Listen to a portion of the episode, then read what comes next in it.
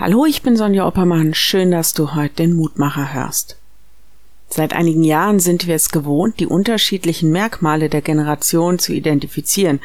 Da gab schon die stille Generation, die Babyboomer und dann die Generation X, Y und Z.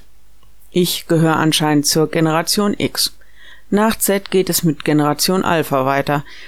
Die Generationen unterscheiden sich durch die Zeiten und Umstände, in denen sie aufgewachsen sind.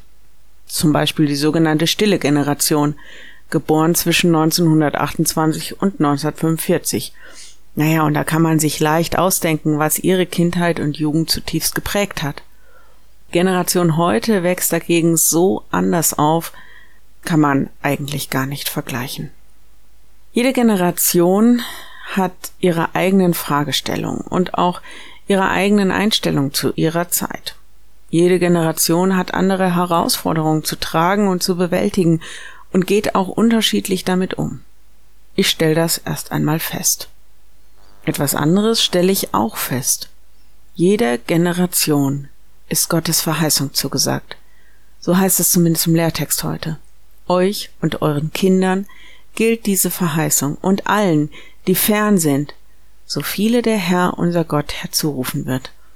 Apostelgeschichte 2,39. Das ist aus der Pfingstpredigt des Petrus. Und da ruft er die Menschen seiner Generation auf, ändert euer Leben.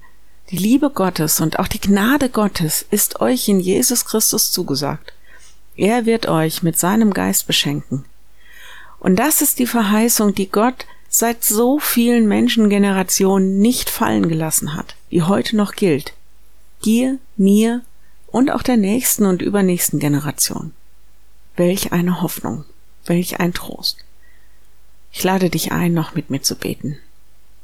Danke, Herr, dass du uns nicht loslässt. Durch alle Zeiten bist du da und rufst uns in die Freiheit, Schuld loszulassen, mit dir in einer versöhnten Einheit zu leben, in deinem Bund zu stehen. Danke, dass diese Zusage auch allen Generationen gilt, die in dieser Welt noch geboren werden, mit ihren ganz eigenen Herausforderungen. Wir bitten dich für die Eltern und Kinder in unserer Welt, kennst ihre Ängste und Sorgen und auch das Umfeld, in dem sie leben.